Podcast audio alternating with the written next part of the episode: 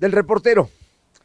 Este lunes hubo un asunto importante que no podemos pasar inadvertido, no es para menos. El domingo por la noche, eh, la dirección del Colegio Americano publicó un boletín a los padres de familia en el que hablaba de que había un rumor de una balacera para el día de hoy lunes. Esto obligó, obviamente, a que la seguridad interna de la institución, pero también apoyada por Seguridad Pública Estatal y por Policía Ministerial estuvieran atentos y vigilaran, especialmente el tema de la preparatoria, pero en todas las instalaciones del Colegio Americano. ¿Por qué? Porque fue la mente de un joven que lanzó una amenaza que se convirtió después en un rumor entre las madres de familia, entre los propios chicos, y se temía lo peor.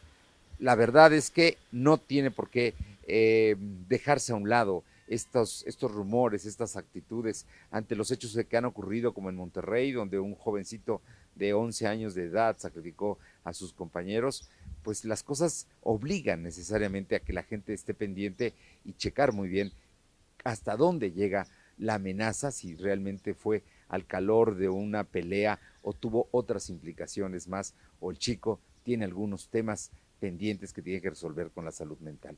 Es un tema, sin duda, que no puede pasar inadvertido y que, como sociedad, todos estamos involucrados. Ahora fue el colegio americano, pero puede ser cualquiera. La verdad es que hay que cuidar a los jóvenes, hay que estar muy pendientes y sobre todo hay que escucharlos. Del reportero.